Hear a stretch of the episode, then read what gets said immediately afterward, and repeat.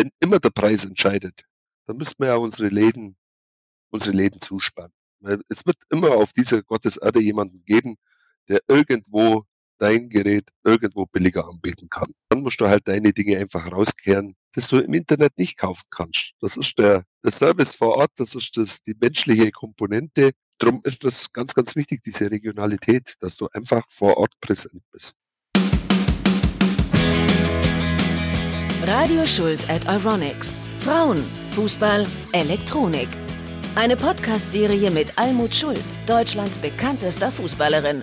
Sie ist Nationaltorhüterin, Olympiasiegerin, Fußballaktivistin und Fußballerklärerin. Und derzeit in England zur Vorbereitung auf die Euro 22. Am kommenden Freitag geht's da los. Crunchtime gegen Dänemark. Wir wünschen alles Gute und drücken die Daumen. Ja, hier ist der Wolfgang vom Euronics Podcast Team, der dritte Podcast von Radio Schuld at Euronics. Das Thema diesmal Heimat und Regionalität und Identifikation. Also alles wichtige Themen, die gerade bei der Euro eine Rolle spielen können. Aber nicht nur dort, sondern auch in Kaufbeuren. Und äh, was die alten Griechen damit zu tun haben, das erfahren wir auch. Ich begrüße die Almut und ich begrüße vom Euronics XXL Elektropark Allgäu in Kaufbeuren. Wir haben ihn eingangs schon gehört. Hallo Alvin Wolf. Ja, wunderschönen guten Morgen, auch nach Berlin. Hallo Almut, schönen guten Morgen. Guten Morgen. Äh, Alvin, äh, zur Orientierung, wir sitzen hier nicht in Berlin. Oh, nicht in Berlin? Nein. Aber wobei andererseits, wenn man so einen schwäbischen Unterton hat wie ich, dann könnte man natürlich schon meinen, dass ich eher in Berlin mich aufhalten würde als in Stuttgart. nee, ich dachte, die Aufnahme findet in Berlin statt. Nein, nein, nein, nein. Aber dann hätten wir ja schon mal zwei äh, Heimaten sozusagen verortet, nämlich das Schwäbische und das Allgäu. Und die Heimat der Almut ist das Wendland, richtig? Ja, das ist richtig. Und wo liegt das? Ähm, man könnte eigentlich sagen, ziemlich mittig zwischen Berlin und Hamburg und das linksseitig der Elbe. Da ist das schöne Wendland. Und äh, das ist auch deine Heimat oder bist du zugezogen? Das ist meine Heimat. Ich bin da auch sehr regional, ja. Ich bin hier aufgewachsen und auch geboren im Wendland. In dem Örtchen Lomitz habe ich recherchiert. Und wer von deiner Familie wohnt da noch alles? Meine Eltern, meine Schwester, mein Bruder und ich. Wie viel Prozent der Lomitzer haben einen Schuldenhintergrund? Vielleicht zehn. Immerhin. So, Alvin, jetzt bist du dran. Wo ist deine Heimat? Im tiefsten Herzen des Allgäus in Kaufbeuren. Kaufbeuren kennt der eine oder andere sicherlich vom Eishockey. Und äh, ja, haben eine Kleinstadt hier mit, glaube ich, 41, 44.000 Einwohnern, ein Kleinod mitten im Allgäu. Und du bist ein waschechter Kaufbeurer. Hier, hier geboren, hier aufgewachsen, hier zur Schule gegangen und hier seit 41 Jahren im Unternehmen. Und das Unternehmen heißt Euronics XXL Elektropark Allgäu. Wie lange gibt es den schon? Den Elektropark selber gibt es, wo sich mein Kollege, der Dieter Fischer, und ich uns 2004 selbstständig gemacht haben, hier in dem Haus, wo wir beide gelernt haben. Also das ist bei mir dann doch schon eine ganze Weile her. Also 1981 habe ich meine Lehre hier begonnen und der Dieter Fischer ist hier dann äh, ein paar Jahre später mit eingestiegen, auch in dem Haus gelernt. Somit sind wir groß geworden und bis dann irgendwo eine Nachfolgeregelung, Übernahme für das Haus in Frage kam, waren wir zwei uns dann einig, okay, wir wollen das, was man hier einfach vorher schon über 40 Jahre an dem Standort hier, ich sage mal, die Wurzeln gesetzt hat, hier da ein Stück weit weiterführen lassen. Sicherlich moderner, anspruchsvoller, technischer, aber auf der anderen Seite war uns das immer wichtig, das ist Persönliche, dieses, ja, dieses Dasein für einen Kunden. Das war so eine ganz, ganz wichtige Komponente für unsere Firmengründung. Wow, eine Geschichte. Almut, du wohnst im Wendland auf dem Dorf, wie man so sagt. Was macht für dich Heimat aus? Ich kenne die Leute hier. Ich finde es sehr schön, dass es so ländlich ist, dass man so irgendwie jeder jeden kennt, dass man immer bei Veranstaltungen und so auch alleine hingehen kann, weil man Leute trifft. Es ist auch so, wenn hier jemand am Zaun steht und Rasen mäht, ja, dann kommt plötzlich jemand anders dazu und man fängt an zu erzählen und irgendwie hat man dann abends einen Grillen organisiert, wo viele Leute kommen. Also es kann sehr, sehr spontan sein und äh, ich schätze es auch so, dass man dass man Hilfe bekommt. Also sobald man irgendwie nach Hilfe fragt, ist, ist sehr schnell Hilfe da. Und das ist nicht so anonym, obwohl natürlich auch eine Anonymität und auch die Großstadt Vorteile hat. Es ist ja nicht so gewesen, dass ich schon immer hier gewohnt habe. Ich bin zwar hier aufgewachsen, aber ich habe ja auch die, das Wendland mal verlassen. Ich habe in Hamburg gewohnt, ich habe in, in Stendal gewohnt, in Magdeburg und in, in Köln. Aber so richtig gehalten hat es dich da nicht in der Großstadt. Durch meine Ausflüge in die anderen Städte habe ich dann erst recht festgestellt, dass ich so ein kleines Landei bin und ich gerne hier wieder zurück möchte. Und das war das Glück, dass ich das mit meinem Beruf verbinden konnte. Es gibt nicht so viele Bundesliga-Vereine hier in der Umgebung. Und der VfL Wolfsburg ist schon das nächste. Und ja, da habe ich einfach Glück gehabt, dass das so gut gepasst hat. Wobei ja jetzt der richtig große Sprung kommt, im wahrsten Sinne des Wortes. Also der Sprung über den Atlantik und sogar über den ganzen Kontinent nach Los Angeles. Was glaubst du, was da auf dich zukommt? Das ist nochmal ein richtiges Abenteuer. Also raus aus der Komfortzone, mal auch nochmal was Neues kennenlernen, mal ganz was anderes, weil eine amerikanische Stadt auch ja, einfach anders ist als eine deutsche Stadt, auch von der Größe her, vom Verkehr, von, von dem, wie sie angeordnet ist, alleine schon dieses typische Schachbrettmuster. Ja, es ist was komplett Neues, aber auch was Schönes, äh, worauf ich mich sehr freue, dass man eine neue Erfahrung sammelt und dass man hinterher sagen kann, ja, das ist entweder das, was ich möchte, oder das ist das, was ich nicht möchte. Und ich freue mich auch auf das gute Wetter dort. Da ist jetzt ganzjährig Sonne in Los Angeles, ist ein ganz anderes Leben, ist auch ein ganz anderer Fußball, eine komplett andere Perspektive vom, von meiner Arbeit her. Von daher äh, kann man das dann auch mal machen. Ja, finde ich gut. Äh, Alvin, für dich ist das ja jetzt keine Option, irgendwann mal den Laden woanders hin zu verlegen. Wobei ihr seid ja auch weltweit letztlich verfügbar. Ihr habt ja auch einen Online-Shop. So ist es ja nicht, ja. Aber das Allgäu ist schon der Ort, wo ihr ja, arbeitet, lebt und auch wichtig seid. Der Allgäuer ist natürlich hier sehr statisch in seinen in seinen Gewohnheiten. Wir sind hier ein Team mit 25 Leuten. Wir legen da auf Kontinuität und einfach auf, auf Beständigkeit einen richtig, richtig großen Fokus drauf. Und diese Persönlichkeit und diese, dieses, dieses Greifbarsein, dieses, dieses Nahbare, das wollen wir uns unbedingt bewahren gegenüber jeglichem Discounter oder Onliner, dass hier natürlich ein, ein Mensch, also ich rede da jetzt nicht nur von mir, sondern auch von meinen Mitarbeitern, die zum Teil, wie gesagt, 25 Jahre und länger hier im Unternehmen sind, die kennt man hier. Und so hat man seinen Verkäufer, sein Geschäft. Und da ist der Allgäuer, ja, Gott sei Dank sehr statisch in seinen, in seinen Gewohnheiten. Und das genießen wir natürlich auch, dass wir hier schon einen Nimbus haben und ein Geschäft hier in diesem Ort sind, das man kennt und das man hier auch mit Technik identifiziert. Diese regionale Verwurzelung und diese Tradition, die ihr da aufgebaut habt, ähm, die hat sich ja vor allen Dingen, denke ich, in der Corona-Zeit so richtig ausgezahlt für euch. Geschlossene Läden, Leute in Kurzarbeit, äh, wer ist für die Nahversorgung da? Ich denke jetzt bloß so an Homeschooling, Homeoffice. Äh, die Leute waren zu Hause. Ja, wo bekomme ich meine Tintenpatrone? Klar kann er auf den Knopf drücken und drei Tage später hat er es dann im Briefkasten, aber er braucht es jetzt und heute. Und hier waren wir dann wirklich der Nahversorger. Also wir haben, das war eine ganz witzige Geschichte, wer unser Haus kennt. Wir haben dann noch so ein so ein Hinterhof, so ein Ladehof. Da haben wir eine Türe und ein Fenster. Und da haben wir über Wochen und Monate auch zu sehr kalten Zeiten hier so einen Kioskbetrieb aufrechterhalten.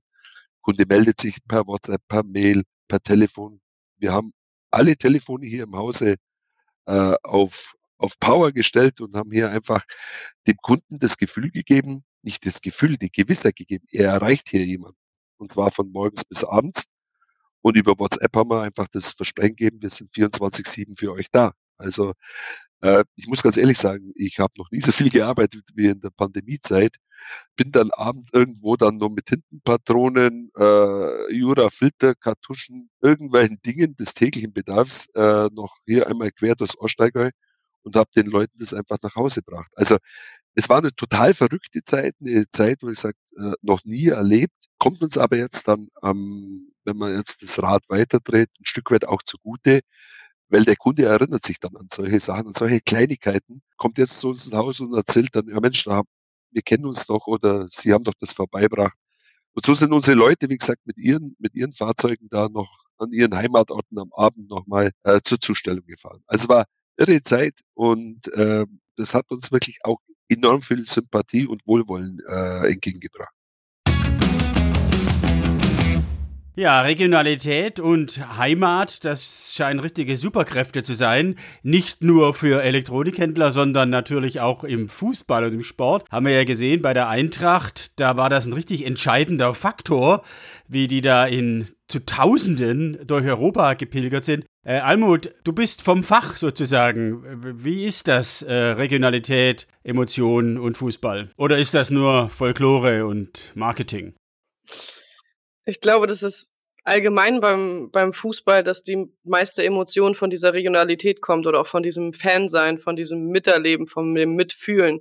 Da ähm, erlebe ich irgendwie mit, da werde ich auch Mitmeister, da werde ich, ähm, stehe ich gefühlt mit auf dem Platz und das ist das, was der Sport auch so ein bisschen ausdrückt. Und das habe ich hier in meinem Heimatverein auch. Also mein, mein Bruder hat noch nie den Verein gewechselt, weil er einfach sagt, das ist mein Verein und dafür spiele ich. Und die Jungs, die kenne ich ewig lang und diese diese Regionalität, diese Verbundenheit, die macht es dann auch aus. Und auch viele Fans bei uns im Stadion, die kommen tatsächlich aus Wolfsburg oder auch Umgebung. Natürlich haben wir auch welche, die von weiter her kommen, die teilweise eine Anreise irgendwie von 500 Kilometern auf sich nehmen für die Heimspiele. Aber der, der Großteil der ist wirklich äh, regional und das ist, ist doch schön. Also es gibt doch nichts Schöneres, wenn man seine Freunde, seine Nachbarn und so weiter auch ja mitnehmen kann und auch äh, begeistern kann. Aber ein Selbstläufer ist das ja nicht, also nur weil ich in der Region bin. Ihr müsst da auch schon ein bisschen was tun und um die Fans kämpfen. Also nicht nur auf dem Platz gut spielen, sondern auch außerhalb, oder? Ja, ja, es gibt, gibt sehr, sehr viele Partnervereine, wo dann auch mal eine Fußballschule stattfindet, wo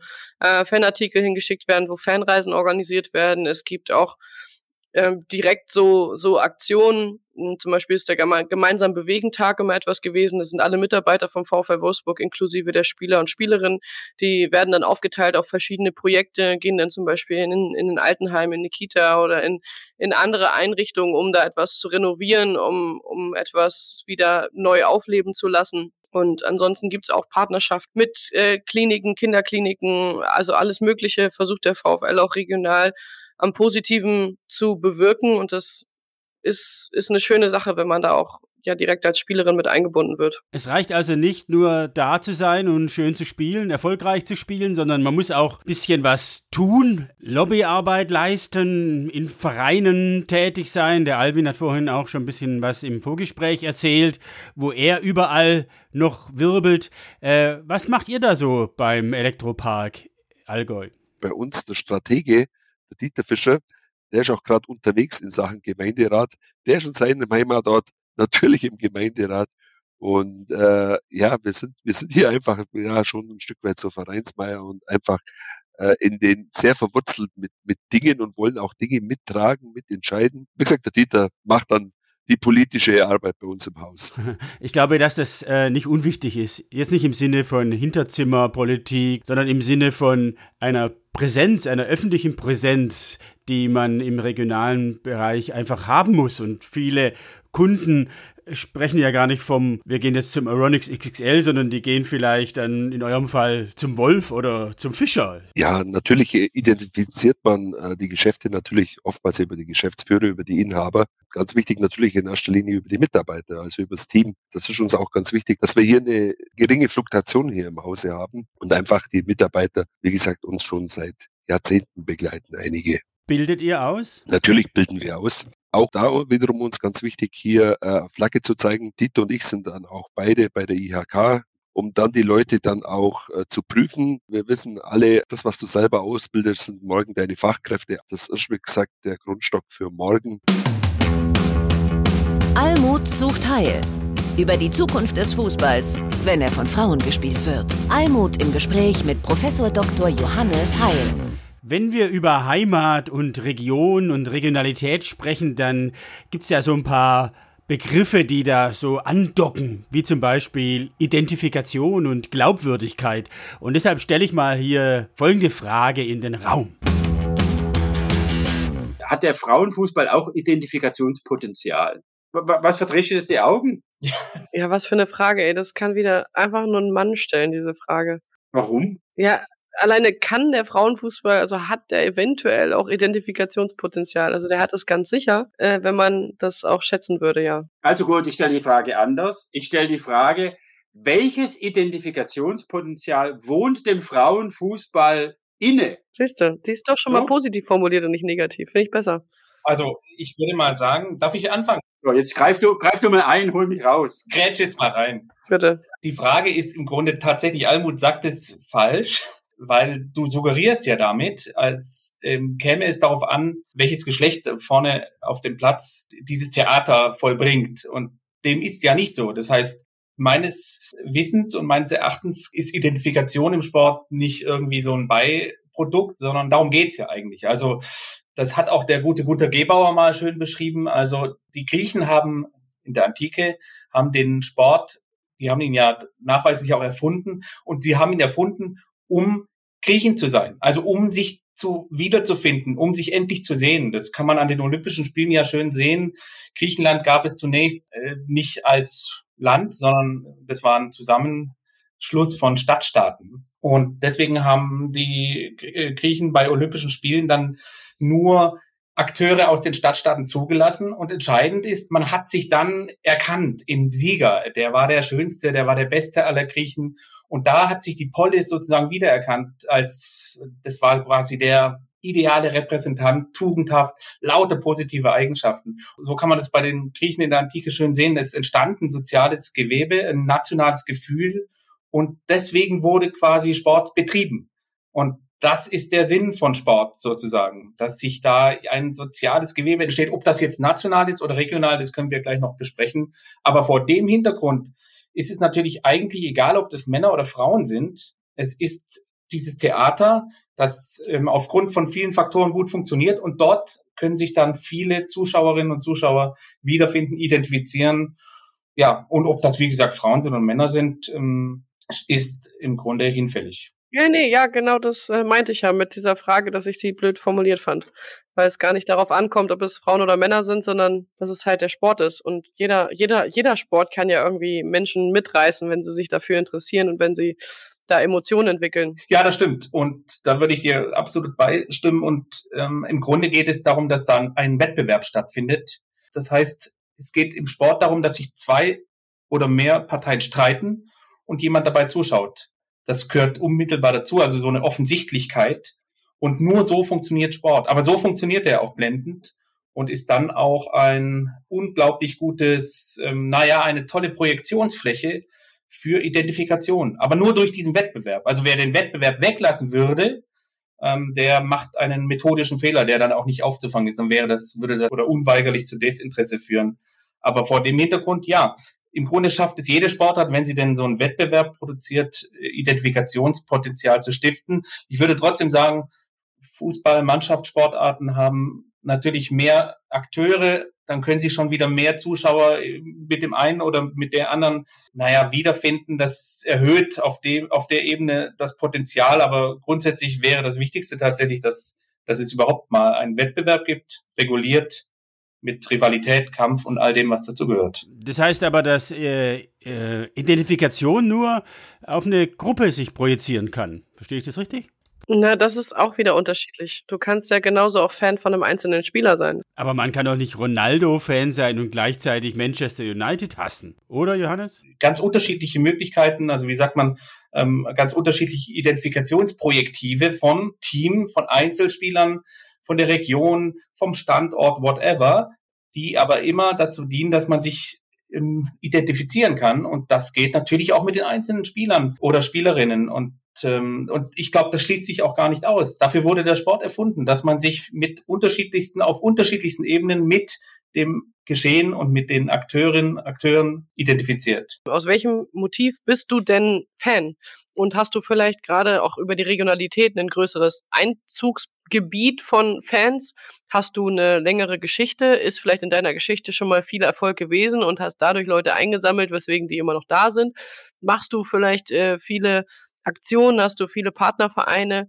Also was ist, ist genau diese Fanbasis, die du generieren kannst? Und daran musst du dann die Vereine vergleichen. Natürlich kannst du einen Verein, sagen wir mal, wie Hertha BSC nicht mit dem VfL Wolfsburg vergleichen, weil Wolfsburg schon mal viel, viel kleiner ist und auch die Region nicht annähernd so viele Einwohner hat wie eigentlich das Einzugsgebiet, das potenzielle Einzugsgebiet vielleicht von Hertha BSC Berlin. In der Tat, und es gibt sozusagen faktische Gründe, weswegen Vereine mehr Fans anziehen, mehr Identifikation äh, evozieren. Es gibt aber auch sozusagen die Leistung des, auch, sag mal salopp, des Marketings. Also wie viel Marke schaffe ich? Das ist ja auch eine fiktive, eine kommunikative Sache. Das ist ja das Nationale, das Regionale, das sind ja ohnehin fiktive, imaginative Erzeugnisse, die kommunikativ sprachlich erzeugt werden, also durchaus künstlich sind. Das heißt, ich kann natürlich als Verein viel dazu beitragen, ob ich eine Projektionsfläche bin oder weniger. Also das ist einerseits Historie, Strukturbedingungen und andererseits aber kommunikative Leistung. Und es ändert sich. Also das sieht man ja am Nationalen ohnehin. Also dieser, wir, wir schweben ja oder schwimmen in so einem Postnationalisierungstrend und Demokratien leiden ja ohnehin immer an einem Mangel an Selbstrepräsentation und da dürfte eigentlich dieser Sport Abhilfe schaffen, aber trotz allem das weiß man ja von sich selber, das nationale Gefühl hat ja kaum noch Erfahrungsgegenwert. Das heißt, im Grunde sind Regionen hier im Vorteil. Also das Regionale, die, die Regionen, die man noch spürt als, als jemand, der dort wohnt, das ist greifbarer, die erlebe ich mehr. Und äh, die Vereine, die das dann äh, ja, mehr oder weniger diese regionale Identifikationsebenen kapern, die sind dann besonders erfolgreich. Also wenn bei Schalke das Steigerlied gesungen wird oder die Spieler durch diesen Pappmaché-Stollen äh, aufs Spielfeld gehen oder bei Bayern dann äh, dieser Dialekt zum Tragen kommt, dieses Mir san mir, das ist ja dann mehr oder weniger der Versuch, diese Stärke der Regionalität auf seine Marke hinzu zu addieren. Aber da sind wir ja wieder beim Verein. Also der Verein bringt es ja ein. Also die, der Verein möchte gerne diese Identifikation auch nach außen geben, weswegen ja noch das Lied gespielt wird. Sie hätten es ja auch schon lange ändern können. Deswegen ist auch immer noch der Spielertunnel und das ist ja auch öffentlichkeitswirksam für die Fans, weil sie es kommunizieren, dass es immer noch so ist. Und dann kommt es ja wieder auf die Fans zurück. Also der Verein mit seiner Abteilung von Medienkommunikation und auch Marketing, die haben ja irgendwie eine Abstimmung, was was soll dieser Verein darstellen und welche Fans wollen wir generieren? Und natürlich kann man das auch ändern, aber wenn es erfolgreich ist, warum sollte man es ändern? Möglicherweise, weil es verlogen ist, aus moralischen Gründen. Soll es ja auch geben. Ja, also es muss gut gemacht sein. Also das heißt, wenn man schon ein, eine Traditionshymne hat, dann ist man gut beraten, die beizubehalten. Und dann wirkt das eher weniger verlogen als vielmehr ähm, traditionell. Und, ähm, und das schafft Identifikationspotenzial du hast natürlich völlig recht. Letztlich ist es eine künstliche Angelegenheit. Also wie gesagt, es ist eine kommunikative, sprachliche, marketingtechnische Errungenschaft, Marken zu bilden und sie zu erhalten. Aber sie, das muss halt so natürlich wie möglich wirken. Im Gegenteil, das sehe ich oft bei Sportlern, Sportlerinnen, Sportlern, die versuchen aus sich die Marke zu machen. Ne, ne, bei Einzelsportlern ist es eigentlich ziemlich auffällig. Da kommt das, naja, solange man erfolgreich ist, ist alles gut, aber in dem Moment, in dem Einzelsportler etwas weniger Erfolg haben, nimmt man, nimmt man ihnen so ein Logo oder ein Slogan oder ein Claim äh, eher übel. Ne? Also das kommt ziemlich schnell. Man muss ja nicht immer Ronaldo zitieren, der, der dauerhaft Erfolg hatte, aber es gibt ja auch andere Beispiele, auch Götze zum Beispiel, der hatte, der hatte natürlich uns vor acht Jahren zum Titel geschossen und hatte auch eigenes Logo, aber ähm, ein paar Jahre später wurde ihm das wieder zum Verhängnis, ne? dass man so diese künstliche Markenbildung äh, gesehen hat. Dann muss man fast mit Goethe sprechen. Der, der Fan merkt die Absicht und ist verstimmt. Also das sollte so künstlich, das sollte natürlich, es ist künstlich, sollte aber so, so natürlich und traditionell und, und ähm, selbstverständlich wie möglich wirken. Almut, wie ist denn das bei dir? Betreibst du Markenarbeit an deiner Figur, an deiner Person? Nö, also, ich habe keine Marke erstellt und nicht irgendwie einen Slogan von mir rausgegeben, aber natürlich ist alles in gewisser Weise Markenarbeit, die man in der Öffentlichkeit macht. Also jedes Interview wird auf mich als Person projiziert.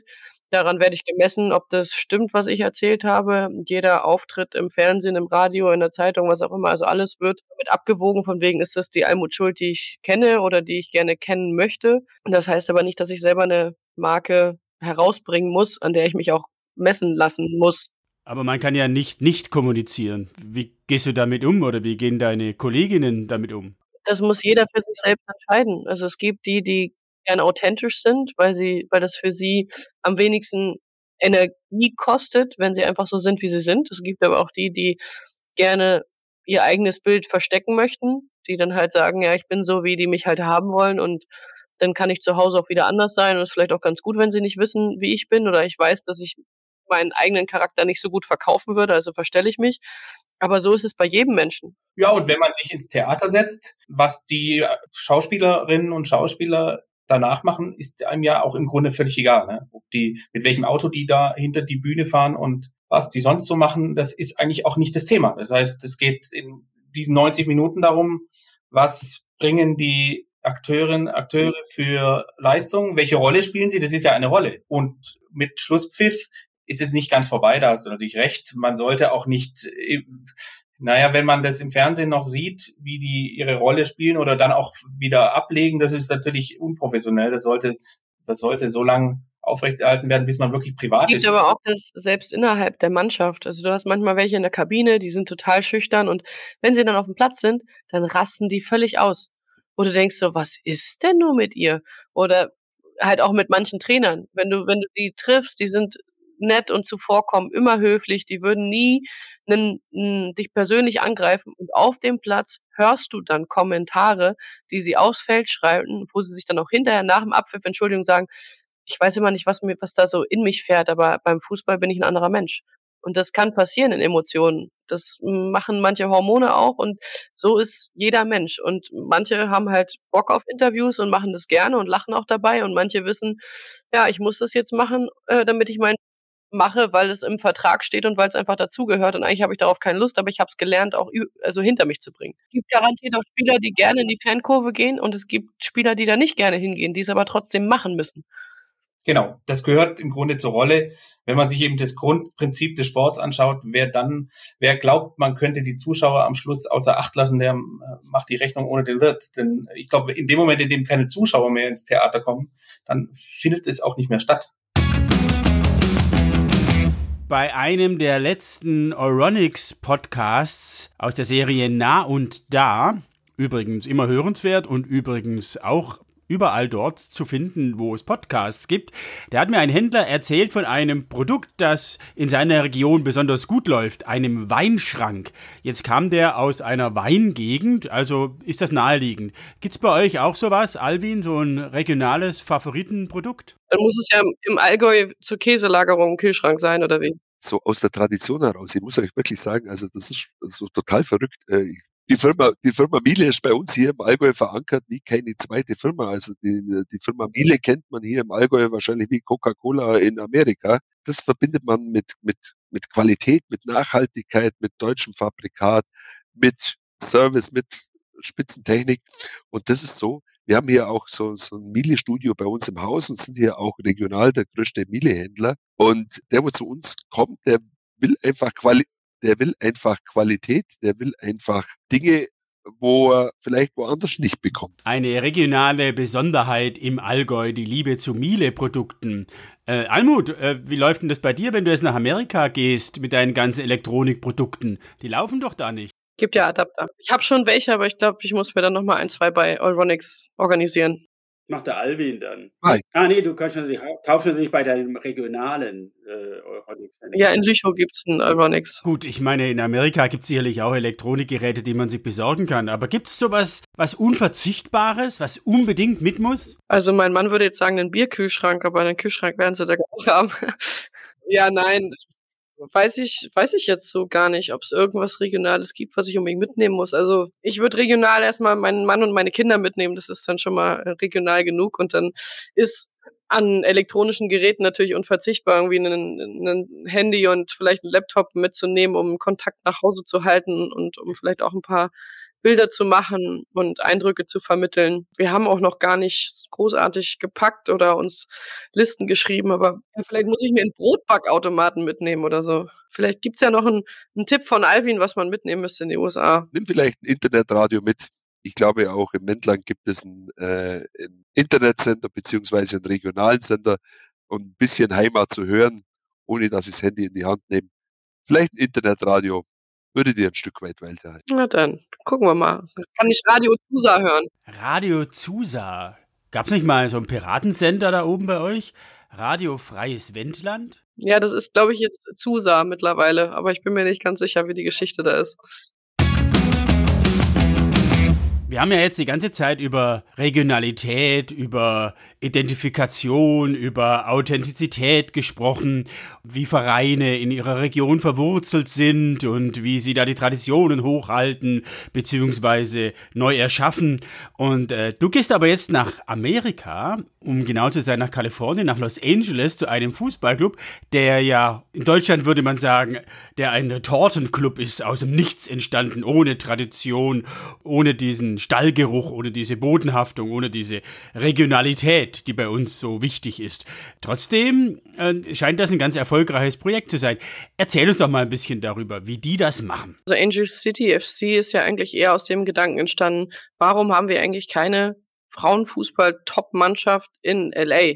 Da wurde nicht geguckt, was ist der beste Standort, sondern es wurde tatsächlich regional geguckt, warum haben wir hier sowas nicht? Also wir sind so eine große Stadt und wir haben so eine Sportgeschichte in, egal ob es jetzt ähm, im Baseball, im Basketball und sonst was ist und wir haben keine Frauenfußballmannschaft, obwohl Frauenfußball der größte Frauensport in den USA ist.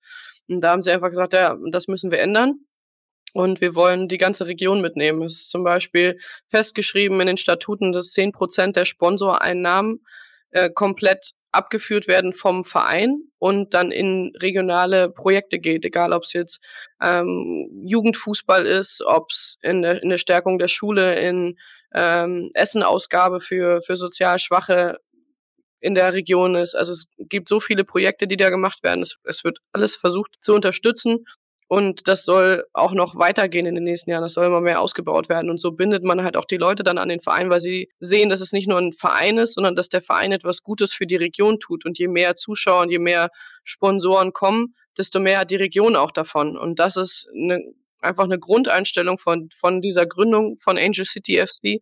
Den, äh, den Gedanken finde ich, finde ich sehr schön. Was wäre denn, wenn zum Beispiel der FC Bayern München sagen würde, ja gut, zehn Prozent von allen Sponsoreinnahmen packen Millionen. Also das wäre ein unglaublich, unglaublich große, großer Geldbetrag. Und das ist es, glaube ich, nicht annähernd, was Bayern München für die Region macht. Hat halt Angel City ein Alleinstellungsmerkmal, glaube ich, sogar auf der gesamten Welt. Und dann ist es zwar ein Retortenverein, aber ein Retortenverein mit einer sehr, sehr schönen Idee, finde ich. Von daher schauen wir mal, was dann auch daraus erwächst. Und das ist auch das Spannende daran, dass in Deutschland der Verein vermutlich nicht so angesehen wäre, weil er ja künstlich erschaffen wurde. Aber in den USA kannst du die Menschen aufgrund ihrer Einstellung, aufgrund ihrer, ihrer Kultur anders, anders anpacken. Und das ist für mich auch interessant zu sehen. Wie funktioniert sowas? Ja, das interessiert uns sicherlich auch und das werden wir mit großer Spannung verfolgen, verspreche ich dir.